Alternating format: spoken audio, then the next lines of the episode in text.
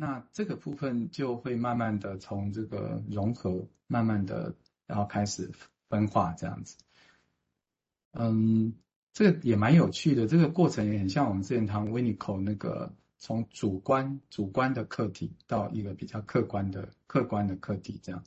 好，到了客观的客体就是所谓的成熟式的依赖，也就是说，呃，你就是你，我就是我，那我们是截然不同的两个人这样子。哦，要发展到这样的一个完全分化的一个部分。呃，不过他有谈到说，这样的一种完整的发展。他说是一种理论上的理想啊。他说真正的真正的人的过程应该是混合式的这样子。好，在这边稍停一下。嗯，也许我稍微谢谢您，最好稍微补充一下，也就是说，这个我印象前嗯几周前在谈这个贝恩的时候，瑞金也提到这个 stage 这个这个周期。那这个周期当然我是上次也跟朋友介绍过，就是其实如果大家有这本书。第二章这个部分我觉得值得细读。那值得细读的原因是因为它的确有前面刚刚名字提到的，对于弗洛德讲的说口腔及、肛门期，他记得口腔及、肛门期其实就是前一里帕斯的意思，就是比较接近维尼口跟比翁他们在讲。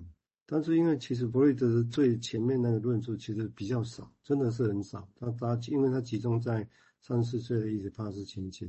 哦，所以他这个地方，所以当我们现在在谈所谓的个体关系，或者我们现在比较接近临床个案的经验的时候，这些前面的这些期就重要了啊，就是重要了。那但是会有别人，因为他接的，他会用弗洛伊德的论点，也会接上个体关系，所以他的理论的重要性是几乎像在刚好中介一样。那但后面的维尼口啊、比用他们就是就没有从头再讲这些，他们直接就讲他们的个体关系。哦，或者有言语，但是就不会跟口腔啊、肛门这么连的这么紧啊。但是这是一个中介转换的地这一个论述者啊，我想，好，我们接下来请明瑞金谈谈他的想法，谢谢。嗯，好，嗯，用小象的故事的话是蛮可爱的哦，就是他学习，就是他早期一定是如果说有一个前面一直吃吃下某一些。啊、呃，这个不论是父母给的知识的阶段哈，到后面哈，我觉得那个排出也是问问题，也是某一种程度上的排出啦。好，那只是他在练习问问题的这个过程里面，有时候问的并不好，就是这个排出的状况，那可是好像所有的人都打他嘛，有一种哎，你要把这个状况留在你的身体里面了。可是那感觉又是，我觉得这个故事里面的小象，他比较好像。要走向一个分离的感觉比较多，因为他就还是不断的去问很多的问题，好像越来越跟他自己某一些想要排出的感觉，或者是这个东西还经过从吃到排出中间还有一个消化的东西在哈。那我们会看到说，哎，其实比较困难的是说，哎，那会不会有人就卡在两者之间呢？就是吃下去留住，但是没有办法排出了。那那个没有办法排出，是排出有时候会带来很很大的焦虑感。我要一直给，一直给，那我自己会不会很空虚，或者是带来一种很耗竭，我都没有的感觉哈？或者是我能够补充吗？我能够自己给吗？可是，一直留，一直留，一直留，一直囤积很多的东西在自己的内在的时候，就会很，呃，就是当然会有一个身体上的问题啦。哦，那情绪上也是嘛。哈，一直一直一直承受，一直承受，可能会有一种。恐惧，或者是恐惧，那是有一天可能会终究会爆爆裂开来的。这个有一种某种东西是卡在中间了，所以这种想要留住的欲望跟想要排出的恐惧，有的人其实他他是一个，如果说把它看成是一个比较表征性的来想，可能在某一些成人的状况，也也是看得到的。其实距离我们，我觉得是不是非常遥远吼？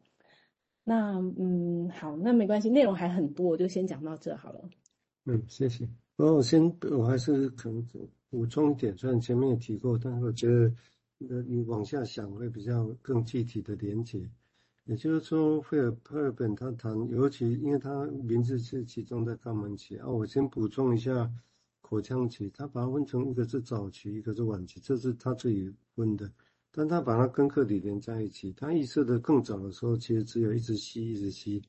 或者不吸。如果母亲不给不按时来的话，就是变成他只有吸跟不吸这两个决定，或者情感上变成只有爱跟不爱。那后半段的时候开始有力会痒的时候就会痛，就会痛。母亲的乳头啊那就很痛。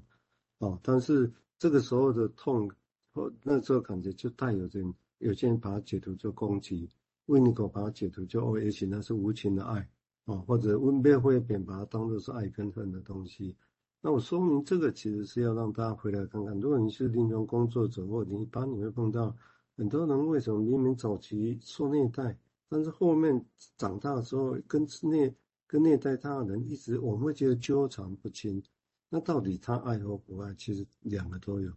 因为当他能活下来的时候，当年你跟他想想看，他能够活下来，是不是当年不管爱或不爱，他最后还是选择是吸，不然他连活都活不下来。所以选择是吸的时候，但是在那个同时，也同时吸进去的不爱，或者是有时候没有来，那那感觉其实是同时存在的。所以这种同时存在的矛盾，你现在回头来看，我刚刚形容的，长大之后还是在纠缠不清。我觉得可以这么深演，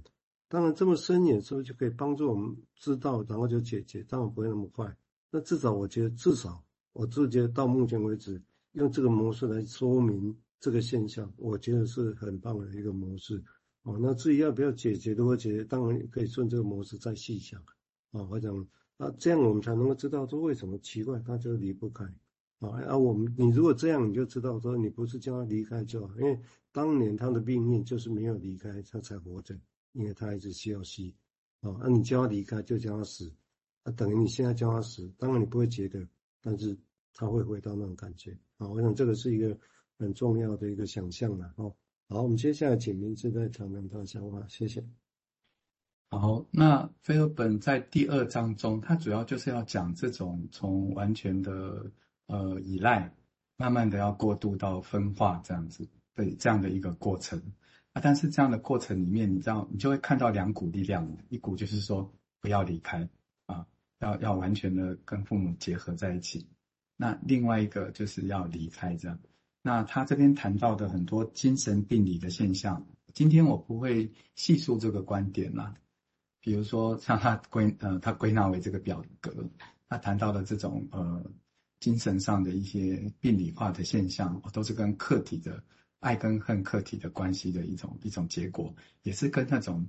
想要离开，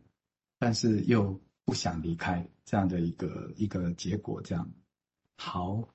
那就菲尔本他的客体关系的发展来说呢，就是要从对客体的一种原初认同 （primary identification） 哈，原初认同，慢慢的走向这个 individualation 个体化，这样就是分化。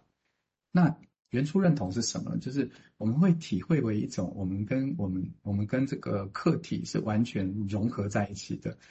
呃，有点像我们吸奶，奶水就变成我们身体的一部分，客体跟我们其实是。分不清楚彼此的这样哦，那这种原初认同也有一点像弗洛伊德说的自恋式的客体选择。为什么呢？是说其实你选择的那个客体其实就是你自己嘛。你说你跟你的客体是彼此分不清楚谁是谁的。那弗洛伊德有提到另外一个叫做依附式的客体选择哦，那这个就是比较是呃。以及比较分化的哈，你你选择是一个跟你完全不一样的一种人，那他觉得这是一种比较成熟的一种认同。可是他说这个要达到完全的分化，只是一种理论上的理想啊。大部分人都是在这当中摆荡，而且非常的矛盾这样。那有时候摆荡在一种不想要分化哦，完全想跟客体融在一起，那这会产生一种很像强迫、很强迫性的那种。